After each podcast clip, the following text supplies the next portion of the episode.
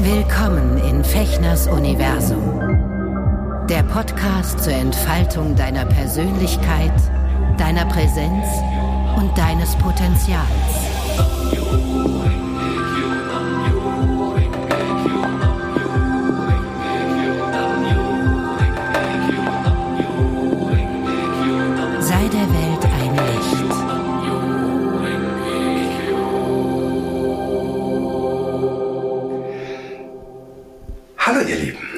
Herzlich willkommen zu einer weiteren Folge von Auf ein Wort hier in meinem Universum. Mein Name ist Sven Fechner.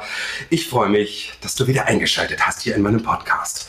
Ich bin heute live vor Ort äh, in der Agentur Kinderstimme und zwar bei der Inhaberin Antonia Tönnissen, die diese Agentur gegründet hat. Und äh, ich freue mich total, dass, wir, dass du mich eingeladen hast, dass ich hier sein darf und dass wir hier eine Stunde miteinander plaudern über deine Herzenssache. Nämlich wir haben uns geeinigt, dass ähm, das Wort, über das wir sprechen, äh, jetzt gar nicht Kinder oder Kinderarbeit ist, weil das finde ich irgendwie sehr negativ besetzt, äh, das Wort Kinderarbeit, aber das Wort Herzenssache und so wie ich das mitgekriegt habe bei dir, ähm, finde ich eigentlich ganz schön und du bist ein ganz tolles Beispiel dafür, dass man einfach das macht, wo man wirklich merkt, da möchte ich sein, da möchte ich wirken und da möchte ich wirklich was Tolles machen.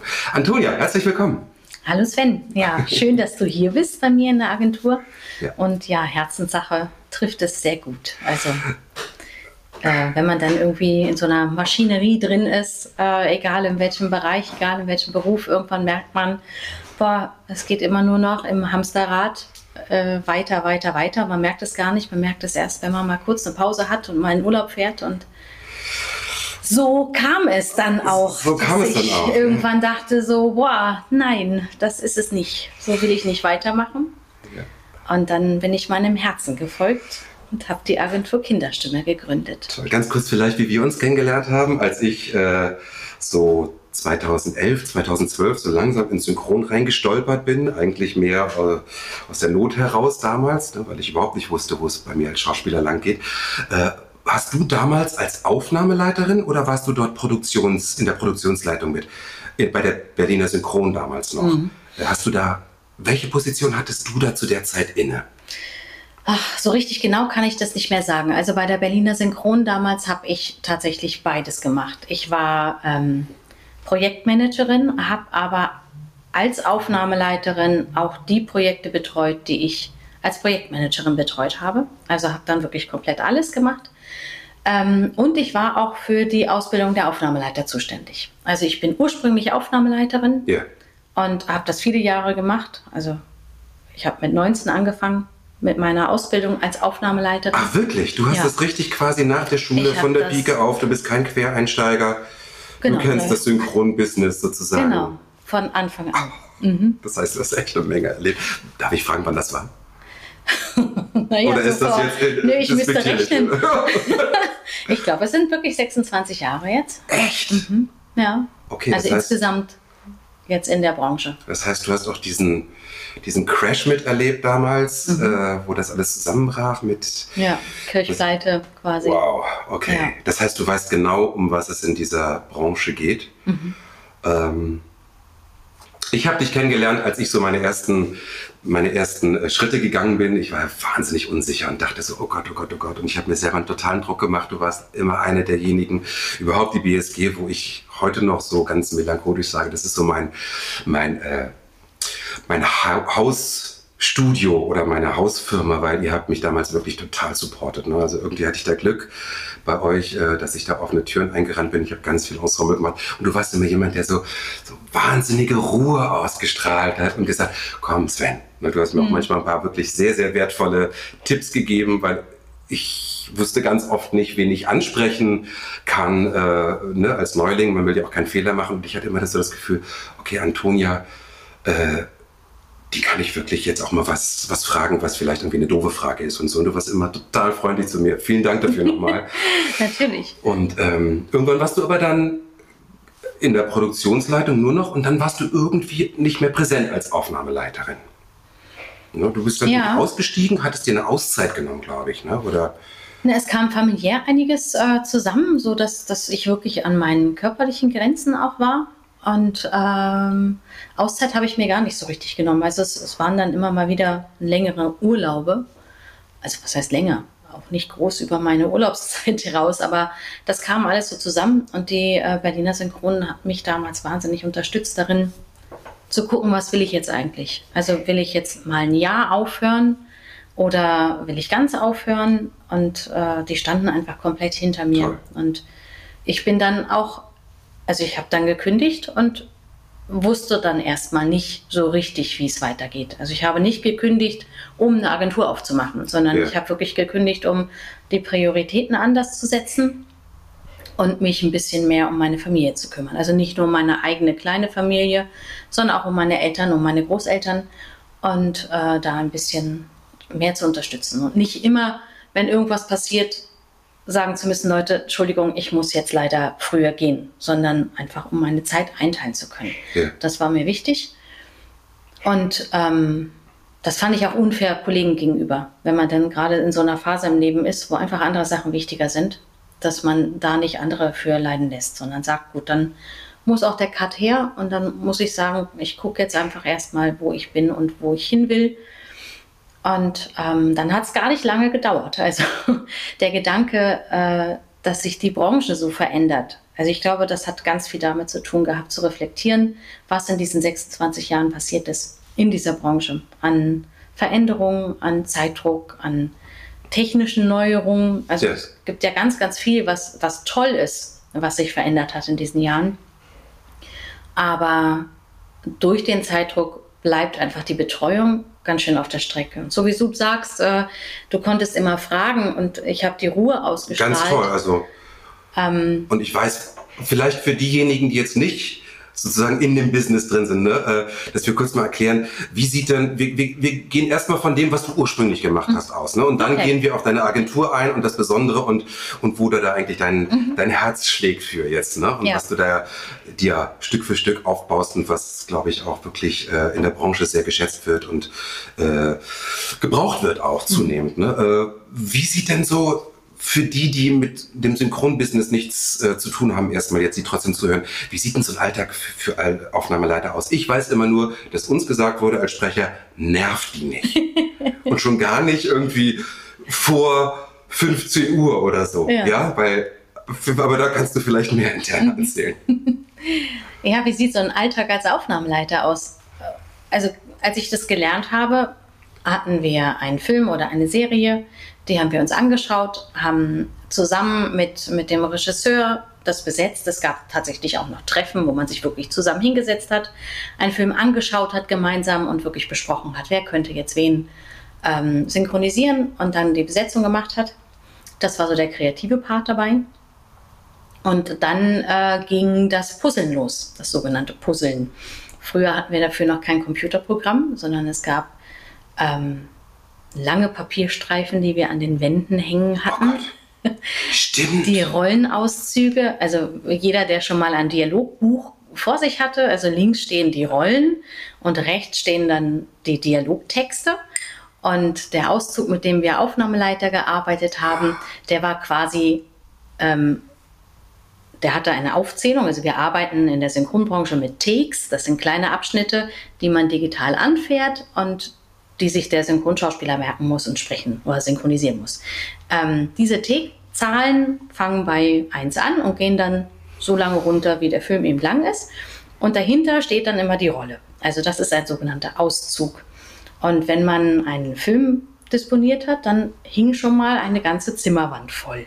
Ach, mit langen, langen Papierstreifen, wo die ganzen Rollen quasi aufgelistet waren und dann hat man angefangen zu puzzeln. Also wir haben dann wirklich eine, einen Tag oder halben Tag dagestanden und einfach nur erstmal die Auszüge angeschaut und überlegt, welche Dialoge kann man zusammen aufnehmen. Das gab es ja spät, äh, früher noch alles. Das habe ich gar nicht mehr mitgekriegt. Genau. Also früher hat man tatsächlich Dialoge gemeinsam aufgenommen und da ging es auch wirklich darum, möglichst alles gemeinsam aufzunehmen. Das war so, die perfekte Dispo war nicht geixt, also nicht getrennt voneinander, sondern ja. wirklich im Dialog. Und ähm, ja, dann hat man lange dagestanden und überlegt, was kann man am besten so zusammentun, dass ein, ein Dialogpärchen nicht mehrfach kommen muss und einzelne Takes einzeln bleiben und jeder möglichst wenig Wartezeiten hat dazwischen. Und dieses ganze, dieser ganze Prozess des Disponierens war eben wie so ein Puzzle, Puzzle, ja, genau rangehen. Und das war sehr schön. Das habe ich wirklich geliebt. Ähm, ja, dann kam eine Technik dazu. Es ist natürlich toll, wenn man auf einmal eine Arbeitserleichterung hat und man muss nicht mehr puzzeln, ähm, sondern kann das alles am Computer machen.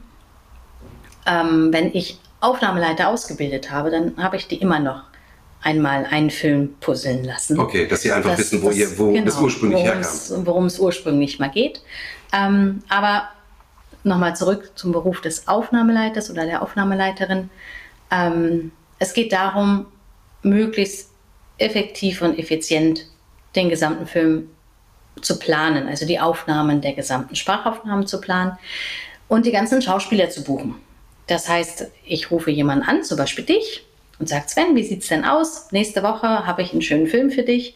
Und dann guckst du in deinen Kalender und sagst, oh Antonia, ja, ich habe große Lust, aber da haben mich schon ein paar andere Firmen gefragt. Das sind schon drei Voranmeldungen. drei wäre ja schön. Drei wäre noch gut für euch, ne? genau. Okay. Und dann schreibe ich mir die Firmen und die Kollegen und Kolleginnen auf, die, äh, die dich schon gefragt haben. Und dann telefoniere ich die durch. Ach du Kacke. Und die haben natürlich auch alle noch mit anderen Schauspielern Leute durchzutelefonieren. Insofern telefonieren wir Aufnahmeleiter sehr, sehr viel miteinander und fragen ständig, was machst du denn morgen mit? Und dann heißt es nichts oder weiß ich noch nicht oder von neun bis elf und dann ist das Telefonat auch schon wieder beendet. Das sind sehr viele, sehr kurze Telefonate. An dieses Tempo des Telefonats muss man sich erstmal gewöhnen. Das ist eine ganz schöne Überwindung, weil man alles an Smalltalk weglässt. Meistens ja. durch den Zeitdruck. Also ja. es bleibt kaum Zeit für die Frage, wie geht's dir eigentlich? Ja. Und äh, eigentlich ist es mal ganz schön, wenn, wenn sowas heutzutage noch ist, dass mal kurz die Frage kommt, hey, wie waren eigentlich deine Ferien? Wie geht's dir denn? Weil eigentlich ist es nur bam, bam, bam, abhaken und den ganzen Tag telefonieren. Und wenn dann neue Schauspieler reinkommen und sagen, hallo, ich bin hier frisch von der Schauspielschule, ich würde gerne Synchronschauspieler werden, muss man genau in dem Moment kommen, wenn nicht das Telefon klingelt und hoffen, dass man kurz Zeit oder Aufmerksamkeit findet. Ja. Und ich kann es überhaupt nicht genau beschreiben, woran es liegt, dass manche Leute reinkommen und man Lust hat und ja, Freude hat, kurz mal das Telefon klingeln zu lassen und sich diese Zeit zu nehmen, zuzuhören.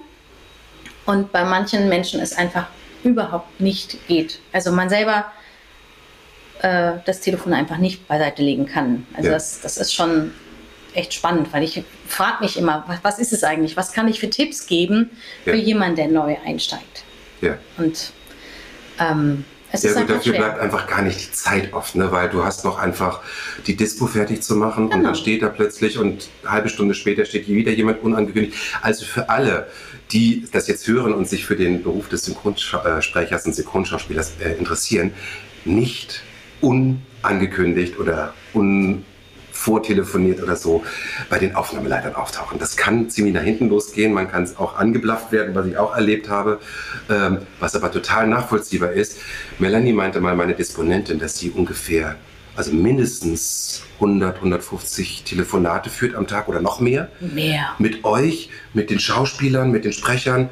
Äh, also bei uns nicht, da geht es über WhatsApp, ne, dass sie mir dann sagt, du hast den und den Termin, aber alter Falter, also ich würde durchdrehen. Also ich mhm. habe wahnsinnigen Respekt vor dem, was ihr da macht. Und ich kann verstehen, dass man irgendwann nach 20, 25 Jahren sagt, ich kann nicht mehr. Mhm. Ja. Das so schön der Job ist, ne? Genau, der, der Job ist total schön. Die Branche ist vor allem mm, so toll. Also es ist wirklich, ähm, ich finde es faszinierend. Da sind so viele Menschen in dieser Branche tätig, ja. vergleichbar mit anderen Branchen wenig eigentlich, aber trotzdem so ein Haufen Menschen, die in unterschiedlichen Berufen arbeiten und trotzdem immer wieder zusammenarbeiten. Ja. Ähm, das ist wirklich wie so eine große Familie. Ja. Und das, das ist auch das, was mir in den Elternzeiten, als ich meine Kinder bekommen habe, total gefehlt hat. Ja.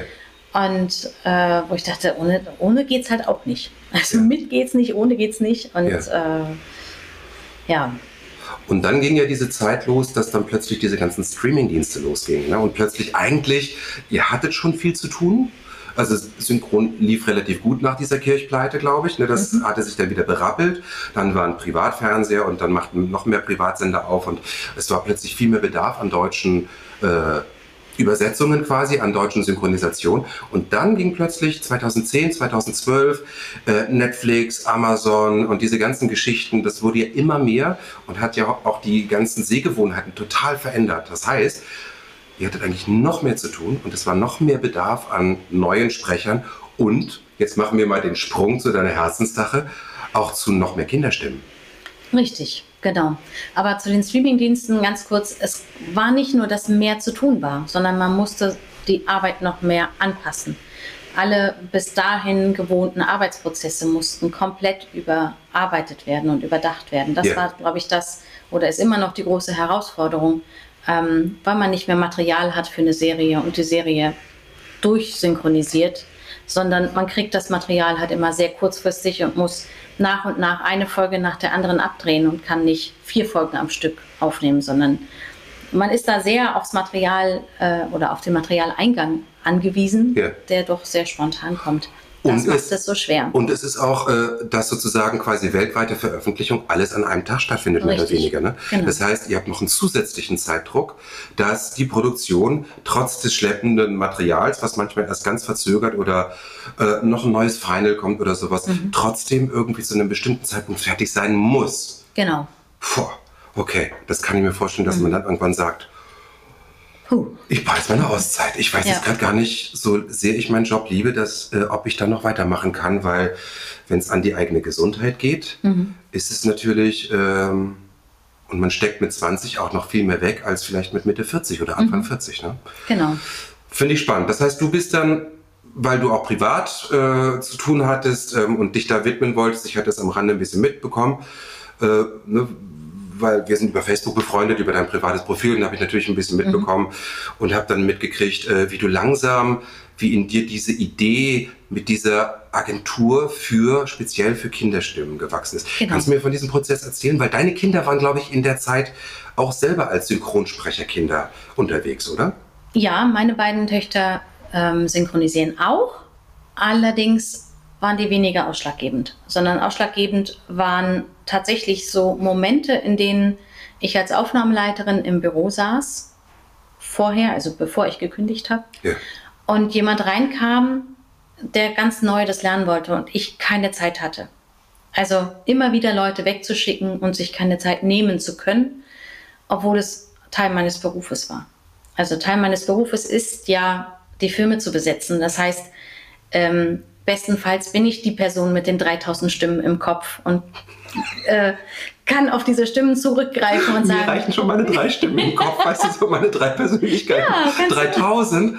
Du hast, du hast es wirklich, du kannst wirklich die Stimmen wahrscheinlich noch tausendmal besser heraushören als ich, ja. wenn ich was gucke, oder? Ich habe es aber auch gelernt, mit den Jahren da abzuschalten, weil sonst kann man ja gar nicht mehr ferngucken oder so. Als ich anfing, habe ich nur noch darauf geachtet, genau. was die Kollegen machen. Das war, ich konnte keinen Film mehr genießen. Mhm.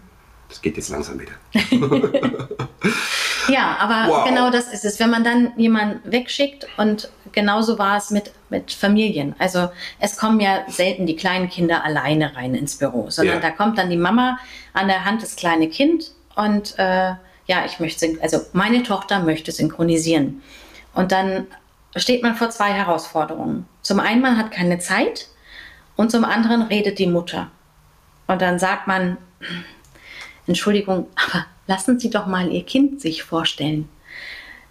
Und dann fängt das Kind an, ja, hallo, mein Name ist. Und dann fängt die Mutter wieder an. Ja, also wir wollen das und das und das. Äh, meine Tochter redet ganz viel, liest ganz viel, kann ganz toll sprechen und möchte das gerne mal ausprobieren. Und mir geht es aber in dieser kurzen Zeit darum, dass ich die Stimme von dem Kind hören möchte das ist natürlich Eltern, die nicht aus dieser Branche kommen, gar nicht bewusst, dass so ein ja, Vorstellen nicht darum geht, dass jetzt die Eltern das Kind vorstellen, sondern das Kind muss halt selber sprechen, damit man schon mal eine erste Chance hat, diese Stimme in den Kopf zu bekommen. Ist es da wirklich bei Kindern so ein erster Eindruck, der entscheidend ist? Weil ich stelle mir vor, dass viele auch wirklich total beklemmt sind, wenn sie das erste mhm. Mal in so einem in so einem Setting dann sind, wo sie sich vorstellen müssen. Und obwohl sie zu Hause irgendwie die, die Röhre vor dem Herrn haben oder vor der Herrin, wie auch immer, wie man das sehen mag, ähm, aber dann plötzlich irgendwie nur noch ein, ein Flüstern rauskommt. Ja, ähm, Nein, also es ist nicht der erste Eindruck, aber es, es, für mich ist es wichtig, dass ich die Stimme trotzdem in den Kopf reinkriege. Ja. Also ich glaube, auch ein schüchternes Kind, was da steht und trotzdem sympathisch erstmal rüberkommt, äh, speichert man ab und hat dann die Bewerbung, legt sie zur Seite und freut sich darauf, dass man wieder ein neues Kind hat. Ähm, weil Kinderstimmen werden halt immer wieder gebraucht. Also Ja. gerade die ganz, Ja, ganz jungen nach drei Jahren kommt die Stimmbruch und dann- Richtig, die wachsen halt raus. Ah. Und die Mädchen, äh, erst klingen sie ganz niedlich und wenn sie in die Pubertät kommen, ist die, also braucht man halt wieder neue kleine sechs, sieben, achtjährige Mädels. Und ähm, entsprechend waren das so Momente, wo ich mich über mich selber geärgert habe und dann eben auch um die, über die Umstände geärgert habe. Dass mein, mein Job, der mir am Herzen lag, mich eben auch um neue Leute, also um neue Schauspieler und Schauspielerinnen zu kümmern, um neue Kinder zu kümmern, ähm, dass das nicht mehr möglich war. Und das hat mich einfach geärgert. Das war wirklich so der Punkt, wo ich immer wieder dachte, das geht so nicht. Man Ja. müsste mal eine Agentur für Kinder gründen. Und das war tatsächlich sicher das letzte halbe Jahr, ja, in meiner Festanstellung so, dass ich immer wieder an diesen Punkt kam, wo ich dachte, man müsste eigentlich. Es müsste jemand geben, der den Erwachsenen sagt, wann sie wie am besten bei den Aufnahmeleitern vorsprechen können. Es müsste jemanden geben, der sich um die Kinder kümmert und um die Eltern, um diese ganzen Prozesse zu erklären, die wichtig sind. Und als ich dann zu Hause saß und Zeit hatte, ist dieser Gedanke immer mehr gereift.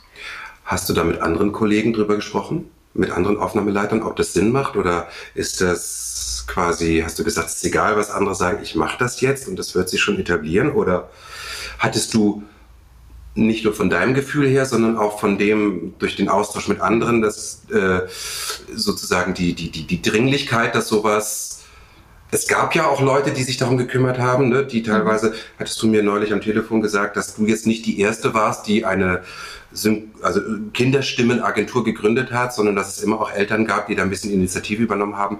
Aber dass es sozusagen auch eine, eine professionelle Ebene gibt, wo die Kinder auch gut betreut sind, wo, äh, wo darauf geachtet wird, dass ähm, wir haben hier ja auch Re Regeln in Deutschland, wie Kinder arbeiten dürfen und wie nicht. Kommen wir später vielleicht noch drauf. Die, die Hürden, mit denen du jetzt zu tun hast. Ähm, gab es da Zuspruch von anderen Kollegen oder hast du dich da vorher schlau gemacht oder hast du eigentlich die, die äh, Synchronwelt dann vor vollendete Tatsachen gestellt? Also, ich habe natürlich, wenn man so lange in der Branche arbeitet, hat man auch Freunde in der Branche. Mit denen habe ich darüber gesprochen und habe auch den entsprechenden Zuspruch bekommen. Aber es war jetzt nicht so, dass ich wirklich gesagt habe, so ich setze mich mit allen zusammen, sondern die Entscheidung, das zu machen, ähm, die habe ich alleine getroffen. Also ohne mich jetzt mit allen zusammenzusetzen. Es gab dann tatsächlich ein Treffen ähm, mit einem Kollegen von dir, Dirk Stolberg, der Ah. hat sich mit vielen Aufnahmeleitern zusammengesetzt, um zu schauen, wie kann man da unterstützen. Dieses Treffen war auch nochmal wichtig, weil es einfach so ein bisschen um die ganzen Bedürfnisse der Aufnahmeleiter ging. Ähm, da wirklich zu schauen, was, was fehlt denn, wie hätten es gerne alle so ein bisschen mehr. Und ähm, ich wusste einfach, dass dieser Bedarf da ist. Also aus meiner Erfahrung als Aufnahmeleiterin und aus dem Ganzen, was man so immer wieder mitbekommen hat, ähm, gerade am Ende des Jahres, wenn die guten etablierten Kinderstimmen nicht mehr arbeiten dürfen, weil das Landesamt sagt, so, stopp, dieses Kind hat schon zu viel gemacht in diesem Jahr. Ähm, noch mehr Kinderarbeit ist nicht erlaubt. Äh, dann kam immer, dann kam noch ein Kinofilm, ja, der berühmte Weihnachtsfilm, der im Sommer aufgenommen werden sollte. Und auf einmal hatte man keine Kinder mehr, die arbeiten konnten, durften und musste wieder neu suchen. Und das äh, ist ja die Jahre nie besser geworden, sondern immer extremer geworden, sodass das gar keine Frage war. Also ich brauchte nicht den Moment, wo ich dachte, Leute, meint ihr wirklich, das ist jetzt wichtig? sondern mir war klar, es gibt ein großes Bedürfnis und das mache ich jetzt einfach. Und da hast du auch gemerkt, okay, das heißt ja nicht, dass das unstressiger wird als den Job, den du zw- äh, 20, 25 Jahre vorher schon gemacht hast. Ähm, was hat dich bewogen zu sagen, okay, ich mache nicht was völlig anderes, ich werde jetzt Landschaftsgärtnerin oder was, ne, was, was, sondern ich bleibe in dem Business und gehe dieses Wagnis ein, weil das ist ja auch, hat ja auch was viel mit Mut zu tun. Das ist ja was, was, äh, was ja auch im Prozess jetzt auch immer noch ist, auch jetzt, mhm. nachdem du das schon ein paar Jahre machst. Und äh, äh, war das wirklich, wo du gesagt hast, okay, das ist, ist eine Herzenssache. Da zieht es mich, also weil ich bin, ich forsche immer mhm. nach dem, wo haben Leute ihre Kraft, wo kommen sie in ihre, in ihre ureigene Schwingung, wo sie wirklich alles entfalten können, was sie als Potenzial mitbringen. Ähm, und deswegen forsche ich so. Deswegen mhm. fand ich dieses, diese Oberbegriff Herzenssache so schön. Ähm, wie hast du gemerkt, okay, das mache ich jetzt, auch wenn es eine Menge Arbeit bedeutet und ich nicht genau weiß, wo das hinführt und ob das erfolgreich ist. Und mal ganz davon abgesehen, ob ich damit irgendwie, was ich, einigermaßen Geld verdienen kann und so. Ne? Das waren ja, mhm. was, das würde mich interessieren, wie du ganz klar sagtest, okay, scheißegal, ich hau das Ding jetzt durch, ich mache das jetzt. Mhm. Ach, so einen richtigen Moment. Ähm, ich glaube, was einfach ganz fest steht, ich finde die, unsere Branche finde ich großartig. Ich finde äh, toll, wie wir in Deutschland immer noch synchronisieren und dass es immer noch Menschen gibt, die das auch weiter versuchen zu schützen und die Qualität erhalten wollen. Ja. Obwohl auf der anderen Seite ganz viele Einflüsse kommen, die uns immer mehr dahin drängen, dass die Qualität schlechter werden soll. Aber es gibt ganz, ganz viele Menschen, die mit Herzblut in dieser Branche arbeiten und die tolle Synchronisation machen wollen. Und ich finde, wenn man das mit Herzblut macht, wenn, als, wenn man als Kind einsteigt und begeistert das macht, kann man wahnsinnig viel lernen. Egal, ob die das jetzt nur für ein Jahr machen. Also ich finde die, dieses Hobby total wert, wertvoll für Kinder. Mhm. Also ähm, ob es die Sprache ist, die wieder Wert bekommt, ähm, ob es die Arbeit mit Erwachsenen ist. Also all diese ganzen Dinge, äh, was Kinder lernen, ohne, ohne dass sie ähm, wissen, dass sie es lernen. Also äh, das, das ist so faszinierend einfach. Und das ist das, was mich auch so reizt daran. Ja. Also, dass, dass ich Kinder, die sind total schüchtern und stottern vielleicht sogar und, oder was auch immer, sind, sind unsicher und auf einmal stehen die vor dem Mikrofon und kriegen ähm, ein bisschen Zuspruch und einfach ein bisschen mehr Zeit in meinen Kursen zum Beispiel und blühen total auf und können aus sich rausgehen und sind ganz andere Menschen. Und das, ähm, also ich glaube, die Herzenssache bei mir ist tatsächlich die Arbeit mit Kindern. Ich finde es toll, mit Kindern zu arbeiten. Ähm, ich finde es toll, wenn, wenn, ja, also ich glaube, es sind, boah. Naja, wenn du, ja, nee, aber äh, diese, diese Freude daran, Menschen, die auf, in ihrer Entwicklung sind, in ihrer Potenzialentfaltung zu unterstützen. Weil das ja. ist ja auch, ne, das ist ja auch ein unfassbarer Skill, also auch ein Gefühl für, für ein Kind oder ein Teenager, äh, dann hinterher im Fernsehen unter Umständen den Film zu gucken und mhm. zu merken, wow, das habe ich richtig gut gemacht. Also das ist ja, das gibt ja Mut, das gibt ja Energie, das gibt ja, ich kann alles in der Welt erreichen. Ne? Das ist mhm. ja ein Aspekt, den du da sicherlich äh, auch mitkriegst. Ne? Dieses ja. an, junge Seelen in ihrer sie zu bestärken und, mhm. und zu ermutigen, ne? aus sich rauszugehen und Grenzen zu überwinden. Das Schöne ist, ähm, dass die Kinder bei jedem Synchrontermin ihr Erfolgserlebnis haben. Also selbst wenn sie für für vier Takes, also für zehn Minuten ins Studio gebucht sind. Ähm, das ist ihre Aufgabe und die erfüllen sie. Und dann werden sie verabschiedet, boah, hast du toll gemacht. Und dann gehen sie nach Hause und haben ihr Tagespensum geschafft und haben, die, ja, haben ein Lob, ja. haben, haben, das gut gemacht. Und, da legst ähm, du auch Wert drauf dass es so kommuniziert wird im Studio. Weil das, ja, ja das, das also, Frage, ne? also jetzt bin ich mal, jetzt bin ich mal gespannt, ja. ähm, was du meinst, was ist dein Teil, um die Kinder möglichst optimal vorzubereiten? Was hast du dir überlegt? Was ist dein Konzept, bevor die Kinder überhaupt erst das erste Mal zu einem wirklichen Termin kommen? Mhm. Ich habe mitgekriegt, äh, dass du diese Synchrontage machst, Kennenlerntage, Schnuppertage, wo die Kinder sich ausprobieren dürfen. Vielleicht magst du mal so ein bisschen erzählen, ja. was du dir sozusagen als Grundlage gesetzt hast, wie du Kinder betreust und in das Studio mhm. eigentlich einführst. Also das sind tatsächlich Schnuppertage. Ähm, damals hießen sie Dein Tag im Synchronstudio. Das waren drei Stunden, die die Kinder zu mir kamen, mehrere Kinder mit den Eltern. Ähm, ganz unterschiedliche Altersstufen. Also die, das jüngste Kind, was ich da mal im Studio hatte, war vier. Wow. Und am gleichen Tag war, glaube ich, das älteste äh, Kind äh, 16, also schon ein richtiger Teenager. Okay. Ähm, das war aber tatsächlich immer egal. Also es ging in diesen drei Stunden darum, ähm, sich kennenzulernen, auch zu erkennen, wie unterschiedlich man ist, ähm, auf die Stimmen zu achten, mal zu hören, okay, wie unterschiedlich klinge ich, Ja. was für unterschiedliche Stimmfarben gibt es, ähm, die ganzen Knöpfe mal kennenzulernen, äh, überhaupt zu sehen, was ist das? Und diese ganzen Einflüsse nicht als Druck zu empfinden, sondern sich darauf einzulassen und zu sagen, boah, ich probiere das jetzt einfach aus. Ich bin so mutig und spreche mal ein Hallo ins Mikrofon. Das ist ja für viele schon ähm, eine Herausforderung erstmal, wenn man noch nie vor Mikrofon Das ist für. Erwachsene auch eine Herausforderung. Weißt du, ich mache ja dieses Präsenzcoaching. Mhm. Es gibt Leute, sobald eine Kamera an ist oder nur ein Mikro auf sie gerichtet ist, kommt da nichts mehr raus. Und Genau. man starrt so einen Ganzkörperkrampf, sowohl stimmlich als auch visuell. Mhm. Ne? Und bei Kindern, äh, bei Kindern kann man es auf so eine spielerische Art, glaube ich, machen, dass es halt wie so ein kleines Abenteuer ist. Ja. Da geht es erstmal um nichts. Und auch das ist ganz unterschiedlich. Es gibt Kinder, wenn ich da zu spielerisch komme, die zeigen mir einen Vogel und sagen, ich will hier synchronisieren. Das ist ja was ganz Akkurates. Also jetzt bloß keine Spielerei Jetzt drumherum. hören wir auch mit diesem Pipifax. oder? Genau, ja. Also das ist, das ist aber eben auch das Tolle, sich auf jedes Kind individuell einzustellen. Also es kann auch sein, dass ich mit mehreren Kindern arbeite und dass ein Kind, egal wie alt, ähm, dem sind das zu viele Menschen.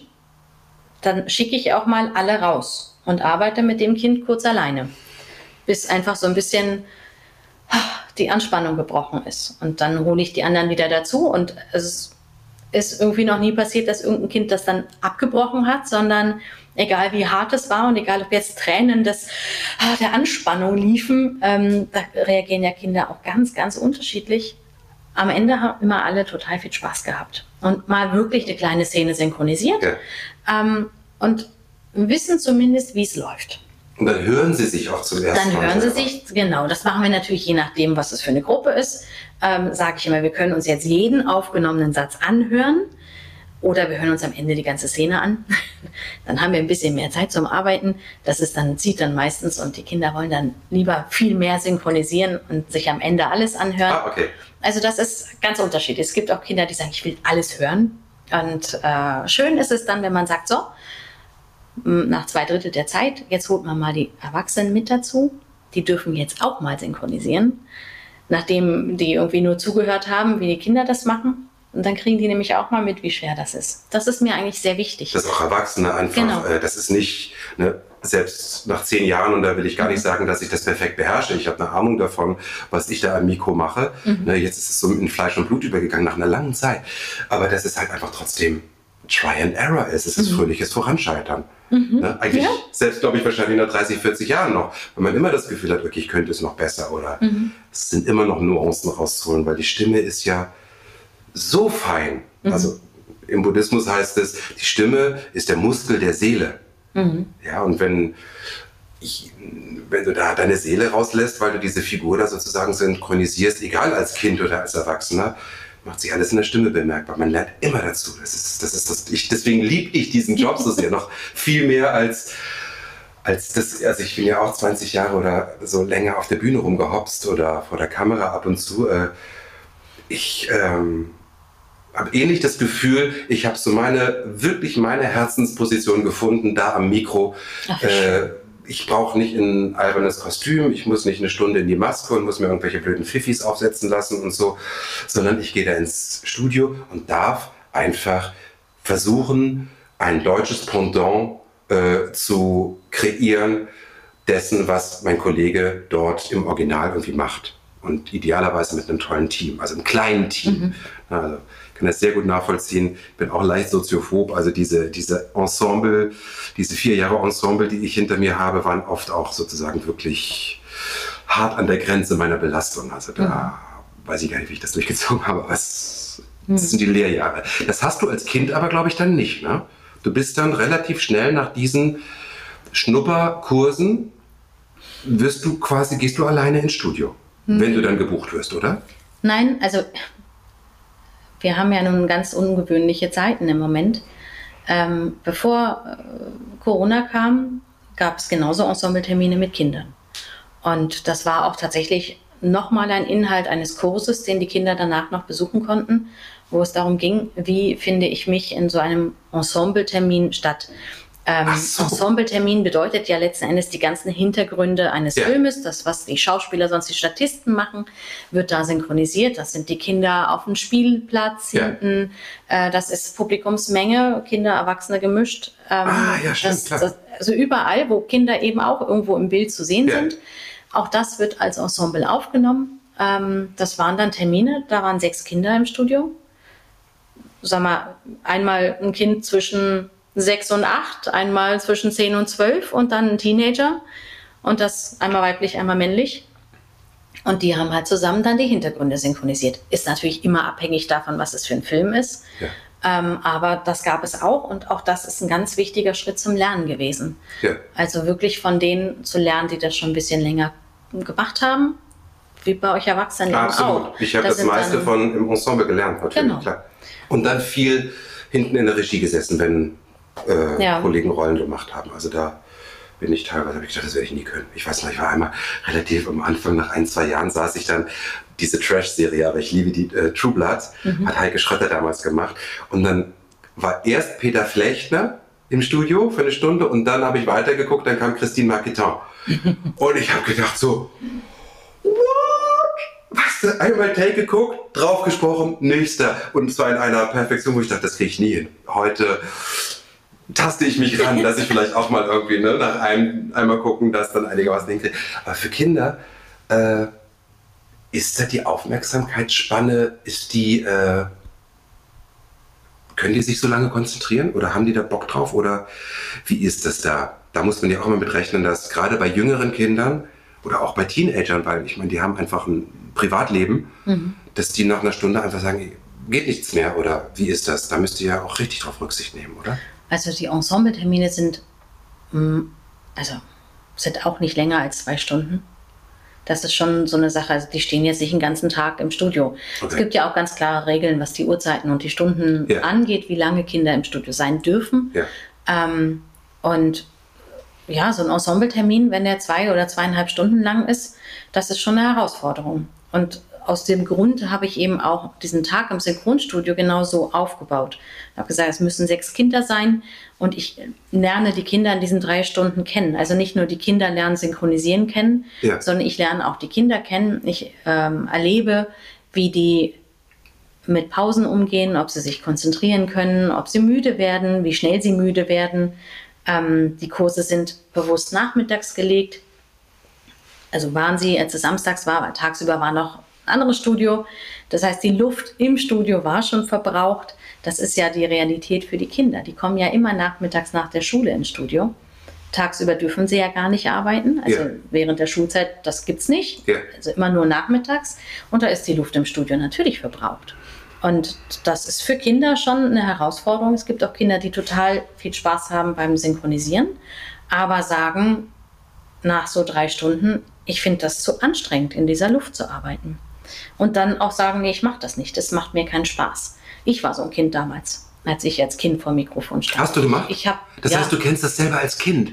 Ah, das war mir nicht klar. aber nie gut. Also ich war nie gut. Ich war tatsächlich nur im Ensemble, ähm, weil mein Großvater eben Synchronschauspieler war. Ah, okay. Und ähm, Den Link das, hatte ich nicht. Genau, nee, also ich bin im Studio aufgewachsen. Ich Ach habe ganz so. viel meine Spieldecke hinten in der Regie Okay. gehabt und meinem Opa zugehört, wenn er Regie geführt hat oder wenn er selbst synchronisiert hat.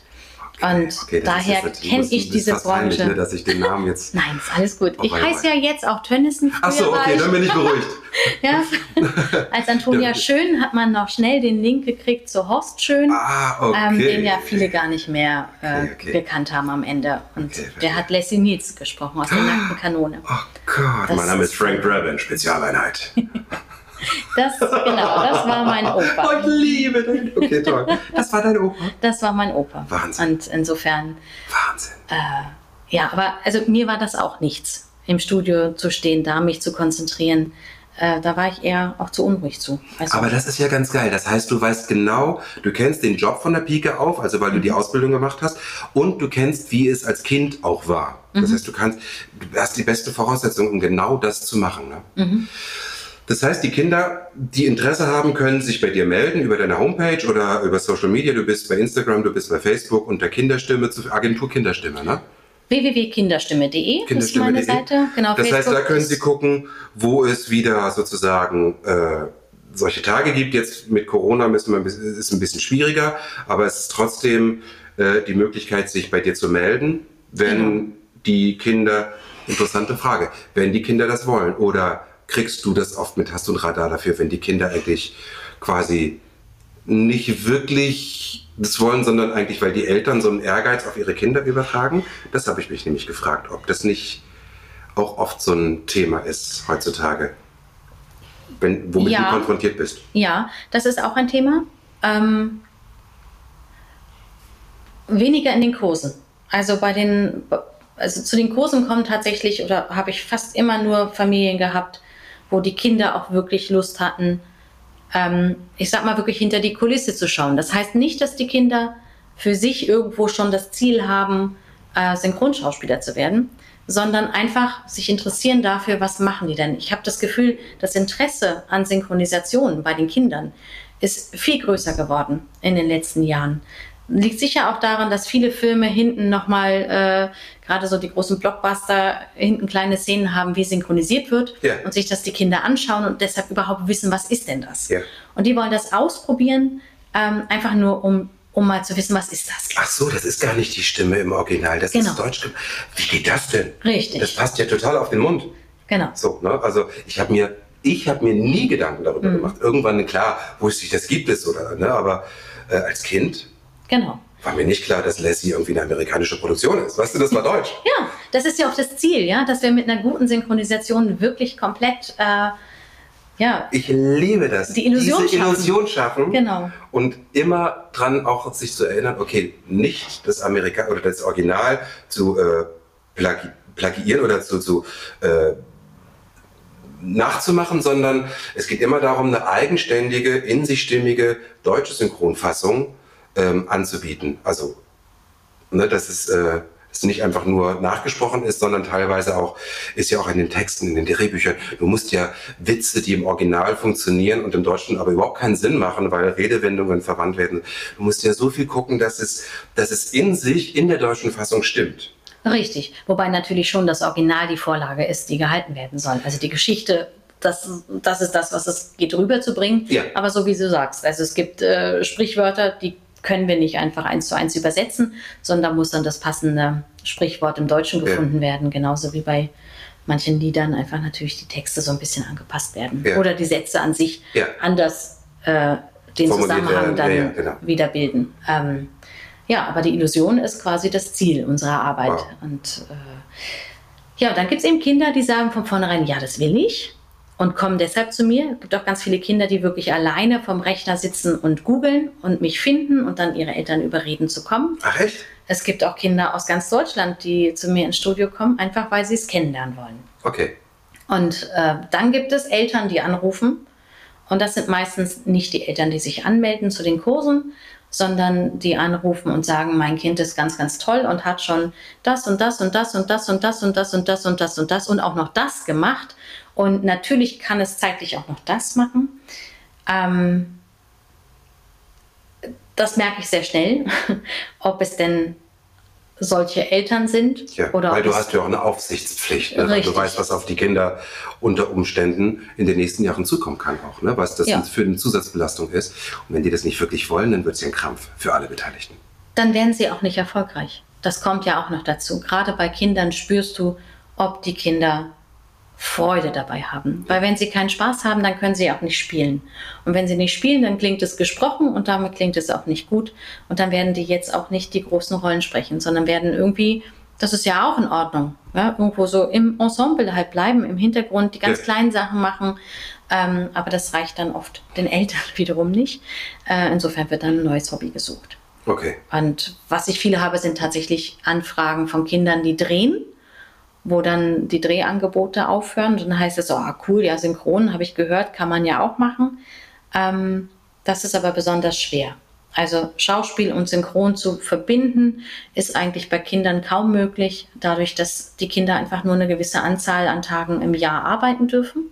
Da sind wir bei den gesetzlichen Bestimmungen. Und da sind wir auch schon bei den besonderen Bedingungen, der du, denen du jetzt als Agentur ausgesetzt bist. Ne? Mhm. Also da sind ja dadurch, dass natürlich Kinderschutz auch besteht, was auch richtig ist, mhm. äh, sind ja Reglementierungen. Vielleicht gehen wir da noch mal ein bisschen drauf ein, äh, was sozusagen deine Herzenssache auch so ein bisschen, äh, manchmal ein bisschen stresst und wie jetzt gerade deine Situation ist. Ganz kurz, seit wann gibt es jetzt offiziell diese Agentur? Seit 15. Juli 2016. Seit fünf Jahren? Mhm. Seit Etwas fünf Jahren. mehr, fünf Jahren und einen Monat ungefähr. Genau. Mhm. Wow. Und äh, wie viele Kinder hast du jetzt quasi in deiner Agentur? Die du vertrittst, wo du quasi guckst, dass sie an die, an die Rollen kommen, beziehungsweise an die, an die Termine kommen? Mhm. Es sind immer so zwischen 80 und 100. So viele? Ja. Es gehen immer wieder Kinder raus, also ja. gerade im Teenageralter. Ja. Die Jungs kommen in Stimmbruch, die Mädels ziehen nur noch den Bauch ein und atmen nur noch in die Brust und das ist ihnen irgendwie alles peinlich. Sie können nicht mehr spielen, hören dann auch auf oder es kommt die erste große Liebe ins Spiel und die Zeit fällt weg. Das sind so die Momente, in denen ähm, die Kinder aufhören. Oder es ist interessant, weil du gerade von, von Frauen, von den jungen Mädchen mhm. erzählst, die dann, weil sie durch die Pubertät sozusagen verunsichert sind oder dass sie plötzlich ein, ein Bild von sich als, als junge Frau entwickeln, was, was sie eigentlich eher hemmt als frei macht. Mhm. Krass. Ja. Echt? Ist das so ja. ein gravierender Unterschied zwischen Jungs und Mädchen? Naja, die Jungs sind genauso gehemmt, weil sich ja die Stimme verändert. Also das ist einfach echt ein schwieriges Alter für, für die Kinder, egal ob Junge oder Mädchen. Das äußert sich halt ein bisschen anders. Und durch das Gekiekse trauen sie sich nicht mehr irgendwie genau. am, am Mikrofon einfach mal laufen zu lassen. Ja, weil sie sich, glaube ich, sowieso schon nicht wohlfühlen. Es gibt ja auch Jungs, die ganz langsam in den Stimmbruch kommen. Ja. Bei denen ist das gar nicht so schlimm. Ähm, ich muss eigentlich sagen, das sind die meisten, die ich jetzt so im, vor, vor Mikrofon erlebe, dass dieses Gequietsche, das ist, glaube ich, eher das, wovor alle groß Angst haben. Ist aber gar nicht ähm, so. Das ist gar nicht so oft, dass es lange ist. Das ist dann vielleicht mal eine Woche oder zwei Wochen. Aber gut, das sind dann, da gibt es andere Spezialisten, die sich dann mit Stimmbruch wirklich auskennen. Yeah. Ähm, aber trotzdem passiert ja auch hormonell eine ganze Menge bei den Jungs. Es ist ja nicht nur die Stimme, die sich verändert, sondern die ganzen jungen Menschen werden eben zu jungen Erwachsenen und äh, damit muss man auch erstmal klarkommen. Und äh, dann offen zu bleiben und aus sich herausgehen zu können und mit Erwachsenen umgehen zu können und mit denen zu arbeiten, fällt ihnen dann einfach schwer. Okay. Aber es gibt auch welche, die da problemlos durchgehen und das sehr schätzen und ähm, überhaupt keine Probleme haben. Aber wenn ich mir jetzt viele von denen anschaue, die jetzt erwachsen sind in der Branche und erfolgreich immer noch als Synchronschauspieler, Synchronregisseure, Autoren, wie auch immer tätig ja. sind, die als Kinder angefangen haben, viele haben in der Pubertät eine kleine Pause gehabt. Also wenn man vorher wirklich etabliert war und, und gut mitgemacht hat und das ja. ernst nimmt, diesen Beruf ja. und es auch als Beruf sieht, ähm, kann man sehr wohl nach der Pubertät äh, einfach wieder einsteigen und sagen, ah, hallo Leute, hier bin ich wieder. Ähm, und danach neu einzusteigen wird einfach echt schwer. Das ist echt irre, ne? Ich meine, ich krieg noch, ich habe noch mitgekriegt, als zum Beispiel, mir fällt jetzt gerade spontan fallen mir zwei tolle Kollegen ein, die ich eigentlich nur aus der Regie im Moment kenne. Natürlich höre ich die auch ab und zu, aber als damals die Harry Potter Filme losgingen, mhm. ne, ich meine, das ist ja auch schon, wie lange ist es? 20 Jahre, 25 Jahre? Ähm, ne, und der Ron Weasley, Max Felder, der heute viel Regie führt, äh, Gabriele Petermann, die die Hermine gesprochen hat, mhm. äh, sind alles gestandene Sprecher und gute Regisseure und die sind, sag ich mal, blutjung. Die mhm. sind Mitte, Ende 20. Ja. Und sind einfach Mega-Profis. Ne? Also mhm. ist schon toll. Also wenn man so sieht, Mensch, Mhm. Siehst du mal, ich hätte damals als Kind vielleicht, obwohl, nee, wenn ich als Kind in Berlin gewesen wäre, ich wäre wahrscheinlich völlig unter die Räder gekommen. Es ist alles gut so, wie es ist. äh, dass ich erst mit 35 hierher gekommen bin ja. und äh, auch jetzt erst in das Business eingestiegen bin. Mhm. Alles gut. Äh, ja. Die Herausforderung. Die Herausforderung. Also mich interessiert natürlich, wie ist das ähm, im Studio? Ich kriege ja mit, jeder Regisseur ist unterschiedlich, jeder Cutter, jede Cutterin ist unterschiedlich, jede Regisseurin ist unterschiedlich. Äh, jede Tonmeisterin ist äh, unterschiedlich. Verhalten die sich Kindern gegenüber anders als Erwachsenensprechern oder gibt's, kann man das nicht so sagen, äh, weil sie ja wissen irgendwie, okay, wenn ich jetzt hier streng bin oder irgendwie meine Launen irgendwie auch mal rauslasse, was ja selten auch passiert, aber es passiert schon mal, es gibt große Unterschiede, dann passiert bei den Kindern einfach zumachen und dann geht gar nichts mehr. Oder wie, wie intervenierst du da? Gehst du mit zu den ersten Einzelterminen oder Nein. wie macht ihr das? Ich bin tatsächlich nicht mit dem Studio mit den Kindern. Also die kommen bei, zu mir ins Studio und lernen das kennen. Ja. Ähm, und sie bekommen von mir Informationen zu den Regisseuren oder Regisseurinnen. Äh, die kenne ich ja, Ja. meistens Ja. zumindest. Und ähm, da kriegen sie so ein paar kleine Tipps. Ja? Und ich würde jetzt zu bestimmten Kollegen und Kolleginnen jetzt manche Kinder nicht schicken. Das thematisiere ich dann gar nicht so sehr, Ja. sondern rate dann vielleicht auch mal ab. Aber in der Regel muss ich sagen, das ist ja das Tolle in dieser Branche. Alle sind ja eigentlich daran interessiert, dass das Projekt toll wird, dass Ja. man eine gute Synchronisation macht. Ja. Das heißt, alle Beteiligten, die dort im Atelier mit den Kindern arbeiten, wollen das bestmöglichste Ergebnis. Insofern zu 99 oder zu 95 Prozent ähm, arbeiten die auch gut mit den Kindern. Aber es gibt natürlich Einflüsse, die ähm, man gar nicht so richtig benennen kann vielleicht. Wenn ich jetzt also mitkriege, ein Kind war im Studio und ist danach unglücklich und ruft mich an und sagt, boah, Antonia, irgendwie, das war jetzt hier gerade. Und das passiert. das passiert. Okay, das, ist, ja toll, weil das ist die Vertrauensbasis, Genau. die, was ich, was ich gar nicht hoch genug schätzen kann, glaube ich, ne? dass die Kinder dann nicht allein gelassen werden, wenn sie ein blödes Erlebnis hatten. Und das heißt gar nicht unbedingt, äh, dass der Regisseur unfreundlich war oder, oder jemand, sondern weil man einfach, das geht ja auch mir als Erwachsener so, als erwachsener Sprecher, dass ich manchmal rausgehe und denke, Kacke, ich habe es nicht geschafft. Ich habe wirklich versucht, alles zu geben, aber ich war heute einfach nicht gut. Oder im schlimmsten Fall du. Wir müssen das umbesetzen, was ja oft gar nicht am Sprecher liegt, sondern weil es einfach wirklich nicht passt. Man, liegt, ne, man liegt plötzlich nicht drauf, war eine Fehlbesetzung. Genau. Dann bist du aber dann wirklich da und vermittelst auch und äh, Genau, ich habe ein, ganz schönes- ich hab ein ganz schönes Beispiel. Da rief mich ein Junge an und meinte, boah, also zu dieser Firma will ich nie wieder hin. Das war ein ganz schlimmer äh, Termin. Äh, Die haben immer den Kopf geschüttelt, immer wenn ich irgendwie eine Aufnahme hatte. Und okay, das geht natürlich ähm, nicht mehr. da habe ich gesagt, das kann ich mir überhaupt nicht vorstellen. Ich rufe da mal an und kläre das mal. Und dann habe ich äh, nachgefragt bei dem Aufnahmeleiter, der hat natürlich recherchiert, was war denn da los. Ja. Und am Ende kam einfach raus, dass das Buch an sich jetzt gar nicht gut geschrieben war und sich alle schon den ganzen Tag über, über das Buch aufgeregt haben, dass man keinen einzelnen Satz wirklich lippensynchron gut sprechen konnte. Und das hatte sich so hochgepegelt im Laufe des Tages zwischen dem gesamten Team, Das dass die sich nur noch angeguckt haben und den Kopf geschüttelt haben untereinander, weil es wieder mal nicht möglich war. Das, Das aber überhaupt nichts mit dem Kind zu tun hat. Aber natürlich Kinder ja so sensibel sind, ja Absolut. viel sensibler als Erwachsene. Ich kriege das auch mit, wenn die Stimmung im Studio. Ja. Ich bin unglaublich, ich habe unglaubliches Bedürfnis nach, nach einer liebevollen Schwingung dort. Ne? Und Kinder sind wahrscheinlich da noch viel intuitiver Mhm. Genau. und merken sofort, wenn da schon fünf Stunden irgendwie die Kacke am Dampfen Richtig. ist und beziehen das dann auf sich. Genau. Und dann habe ich da angerufen und habe gesagt, du, so du daran lagst, ja, das hat überhaupt nichts mit dir zu tun gehabt. Ähm, ich versuche dann immer irgendwas zu finden, ähm, was dem Kind das verdeutlicht. Ja. Also irgendwas aus dem Alltag des Kindes zu finden, um das dem Kind zu erklären. Und ähm, dann gab es beim nächsten Termin bei demselben Team einfach ein kleines, das war noch, also Gespräch wäre übertrieben. Man darf es ja auch gar nicht zu sehr äh, kommunizieren, finde Ja. ich. Also vieles, wenn man dem zu viel Bedeutung beimisst, geht dann auch nach hinten los. Aber Absolut. trotzdem sollen die bei mir den Raum haben, das anzusprechen. Und ich kann es dann klären oder rauskriegen, worum es ging. Und dann kommt eine kurze Rückmeldung wieder, ey, du, hat überhaupt nichts mit dir zu tun gehabt. Du kannst dich da voll beruhigen. Deine Arbeit war super. Daran lag es.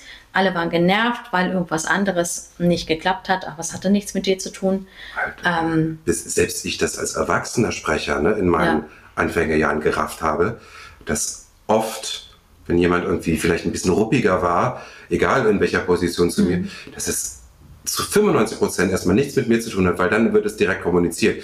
Äh, Sven, sorry, das wird nichts. genau, richtig. Ne? Aber und man, dann, man ist ja so, man ist ja so sozusagen wie das Reh auf der Lichtung, so zum Abschuss frei eigentlich, ne, weil man macht seine Seele auf, man muss funktionieren in der Kürze der Zeit. Und bei Kindern, ja klar, das kann natürlich richtig rein, reinhauen, ne, wenn, wenn da nicht sozusagen eine liebevolle Nachbereitung dann ist, falls sowas passiert. Das finde ich super. Deswegen, das ist total gut, was du da machst. Ja. Na, auch die Vorbereitung. Also einfach alleine schon, ähm, ich beschreibe das immer so und, und frage die Kinder, wenn die beim allerersten Mal zu mir ins Studio kommen zum Kurs, ähm, sage ich immer, hast du schon mal, warst du schon mal in der Situation, dass ihr zu dritt wart oder zu viert wart und ihr solltet entscheiden, was ihr spielen wollt? War das kompliziert oder war das nicht kompliziert? Und dann einfach zu sagen, nee, das ist immer total kompliziert. Der eine will Fußball, der andere will das oder fangen, bis wir uns da irgendwie geeinigt haben. Und dann sagt jemand, und genau so ist es im Studio. Ah, okay. Jeder einzelne Mensch im Studio hat ein Aufgabengebiet und ein anderes Ziel. Ja. Und das alles zusammenzukriegen, dauert manchmal und hat überhaupt nichts damit zu tun, ob du das gerade gut gemacht hast oder nicht, sondern Ja. bis alle glücklich sind, dauert es einfach. Ja. Und ähm, das, wenn, wenn die schon mal mit so einer Einstellung da reingehen und einfach wissen, okay, gut, ähm, da sind einfach viele Ansprüche und äh, die Kinder sind bei mir, auch wenn beim Tag im Synchronstudio oder Auftritt im Synchronstudio, erleben die beide Seiten. Die sind im Studio, sind aber auch beim Tonmeister hinten. Das heißt, sie kriegen mit, dass man auch hinten manchmal länger arbeitet, indem man irgendwas hin und her schiebt oder überhaupt auch erst mit, was man hinten alles hört, was man vor dem Studio gar nicht hört. Genau. Man kriegt keine Musik, man kriegt keine Hintergrundgeräusche, sondern pur, man nimmt nur seine Stimme auf. Genau. Man weiß nicht, wie das dann zusammen klingt. Richtig. Und warum manche Dinge nochmal aufgenommen werden müssen. So ein Synchronstudio ist ja in zwei Räume eingeteilt. Also es gibt den Aufnahmeraum, wo das Mikrofon steht und der Synchronschauspieler und dann den Regieraum. Eine große Scheibe dazwischen und man kommuniziert ja nur übers Mikrofon. Und manchmal, wenn man dort vom Mikrofon steht und wartet, man hat gerade gearbeitet und seinen Take synchronisiert und dann kommt erstmal nichts und die diskutieren da hinten. Man sieht die ja nur, man Und hört die nicht. Und man denkt so, Genau. oh Gott, war Oh. ich so scheiße? Richtig. So, Und es kommt nichts und man wartet und wartet. Und für so ein Kind ist das halt gar nicht nachvollziehbar. Und deshalb ist es mir wichtig, dass die beide Seiten mitbekommen und dann eben auch wissen, okay, gut, es kann mal das und das sein oder es kann das sein. Und es ist ja dann schön, wenn der Tonmeister mal kurz sagt, hey, dauert noch einen Moment oder die Regisseurin irgendwie äh, sagt, wir müssen kurz mal was Wir diskutieren müssen noch mal was hören, oder? dann weiß man zumindest, okay, man kann sich entspannen. Ja. Also das sind ja die Kleinigkeiten, in die wächst man ja auch herein oder Ja. hinein.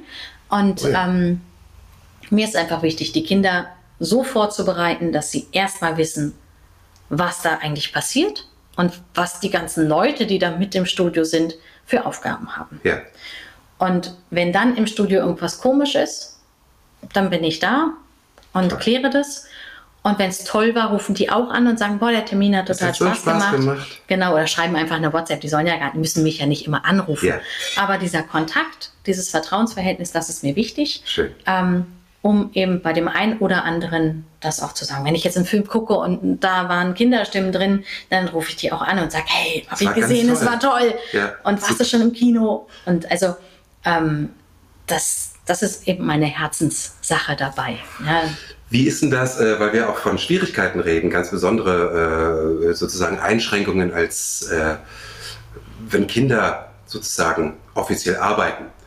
Du hast ja da Regelungen. Wie ist denn das einerseits, äh, es gibt da Reglementierungen, wie viele Kinder im Jahr oder pro Woche arbeiten dürfen, dass sie nicht sozusagen ausgenutzt, überfordert sind, weil sie natürlich auch noch Schule und alles haben und auch ein Recht auf Freizeit und so, dass sie halt einfach nicht ausgebeutet werden.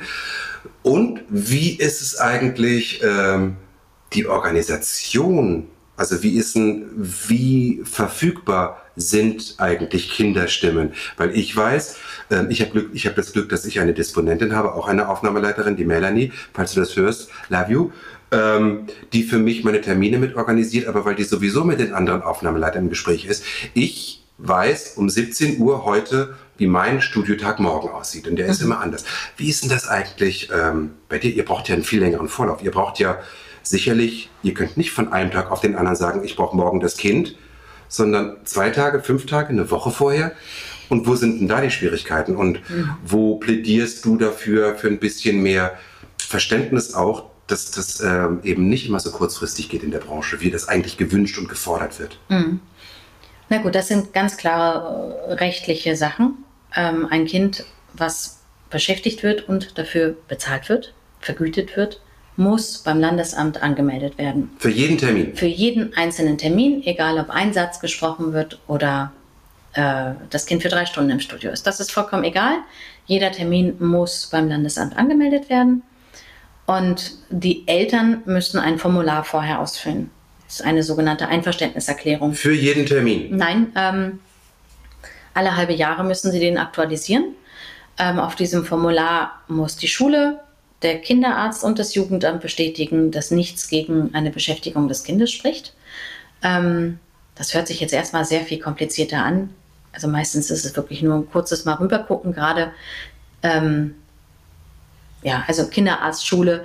Wobei die Schule ist schon wichtig, denn es gibt manche Kinder, die dann irgendwann nicht mehr so gut sind in der Schule und dann sagt auch die Lehrerin mal, hm, jetzt gebe ich dir aber keinen Stempel, streng dich mal wieder ein bisschen an und Ach so. äh, ohne diesen Stempel darf das Kind nicht arbeiten. Das ist dann aber oft, glaube ich, die letzte äh, der letzte Versuch, das Kind nochmal zum Lernen zu bringen. Aber allein die Tatsache, dass der Lehrer einen Strich durch die Rechnung machen könnte, motiviert die Kinder doch ganz schön. Und auch in der Schule sozusagen auch in der Schule mit, mit am Ball zu bleiben. Ähm, also die Eltern müssen dieses Formular einholen, alle halbe Jahre. Da gibt es dann auch wieder bestimmte Regelungen, wo ich einfach die Eltern dann auch berate und sage, so und so könnt ihr das machen. Ja. Wenn ihr da wohnt, wenn ihr in Brandenburg wohnt, sieht das wieder anders aus. Also da kenne ich mich aus, berate die Eltern ähm, und die Firmen wiederum müssen dann diesen Termin beim Landesamt anmelden. Die Firmen, nicht die du? Firmen, nein, das müssen die Firmen selber machen, das darf ich nicht für die übernehmen. Ähm, das heißt, die Firmen müssen einen Antrag stellen, die Einverständniserklärung des Kindes mitschicken und hoffen, dass dieser Antrag möglichst schnell bearbeitet wird. Und da kommen wir in das große Dilemma, ähm, was es überall gibt. Unser Zeitdruck wird stärker. Wir brauchen eine schnellere Bearbeitung. An öffentlichen Stellen wird ähm, eingespart. Das heißt, das Personal auch gespart. Das heißt, die können gar nicht mehr so schnell arbeiten, wie sie es vielleicht noch vor fünf Jahren getan haben. Ja. Das heißt, wenn wir früher vielleicht für drei Tage äh, oder es vielleicht drei Tage gedauert hat, so einen Antrag zu bearbeiten, kann es jetzt vorkommen, beziehungsweise sagt das Landesamt, sieben bis zehn Tage dauert die Bearbeitung.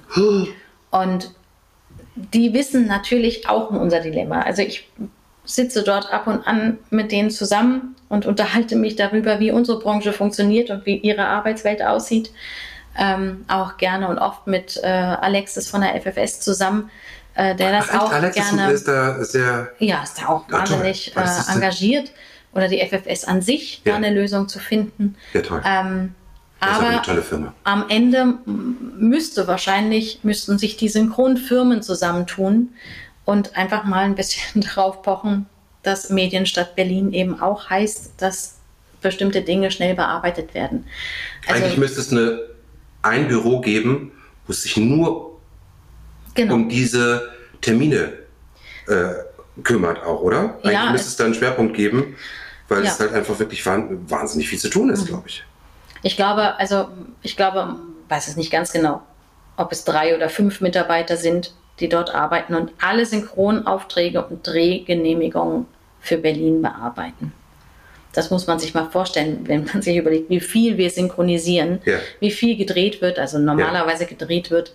Ähm, das sind wirklich, das ist ein Haufen Arbeit, den, den die Leute da auf dem Tisch haben. Und ich glaube, man braucht einfach ein bisschen Verständnis. Also beide Seiten, wenn beide Seiten Verständnis aufbringen. Ja.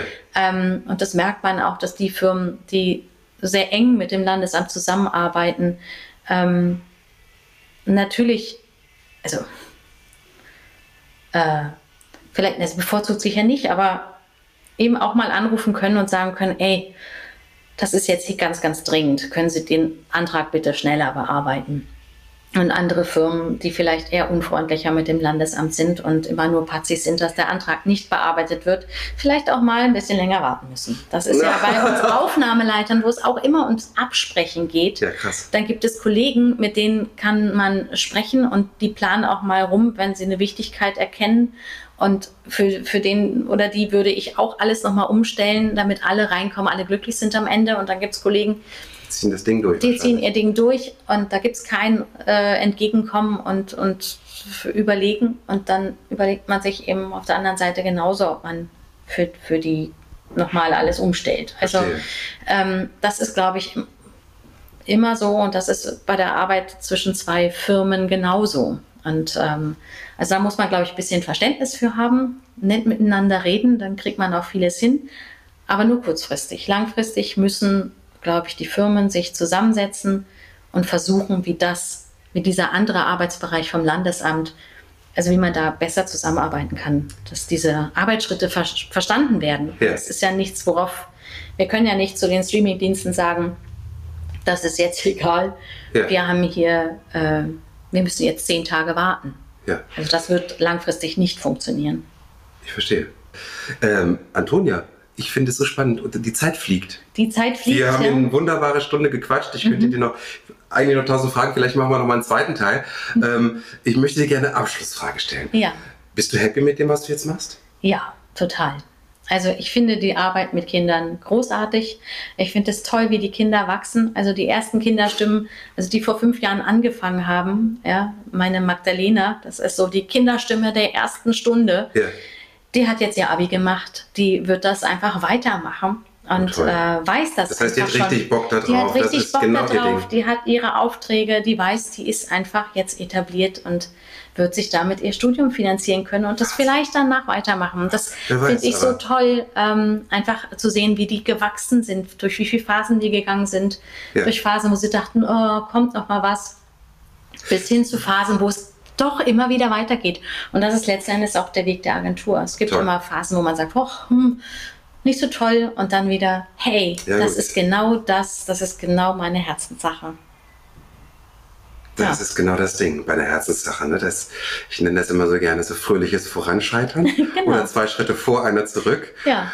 Ähm, ganz schön. Was wünschst du dir denn als Agentur Kinderstimme mit allem, was du da jetzt seit fünf Jahren und wahrscheinlich seit sieben Jahren eigentlich an Energie reintust?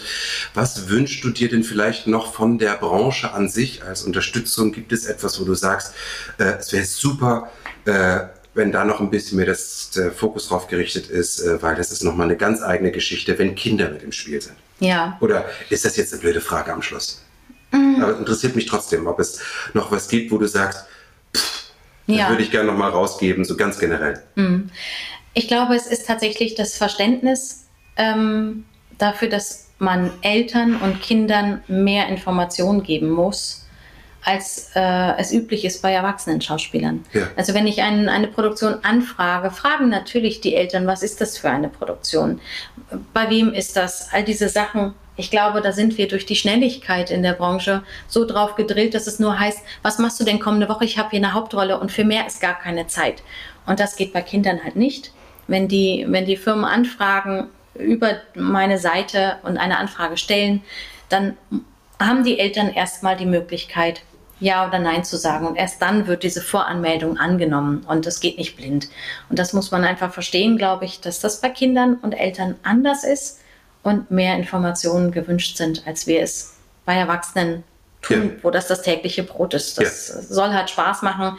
Das, Kinder haben auch eine Entscheidungsmöglichkeit äh, zu sagen, oh nee, Schule ist gerade viel, ich kann das jetzt nicht, ich will das jetzt nicht. Das sind keine Arbeitstiere, sondern Kinder ja. und die sollen Spaß haben und dafür muss Verständnis, äh, ein bisschen mehr Verständnis da sein. Und ja, das ist, glaube ich, das, was vielleicht nochmal schön ist, dass sich alle mal wieder ein bisschen darauf besinnen, dass es wirklich um Kinder geht. Ja. Es geht um Kinder. Es geht um Kinder. Antonia, ich danke dir sehr für das schöne Gespräch. Ich danke dir. Sehr informativ. Ich finde es total spannend. Ich finde es ganz toll, was du machst.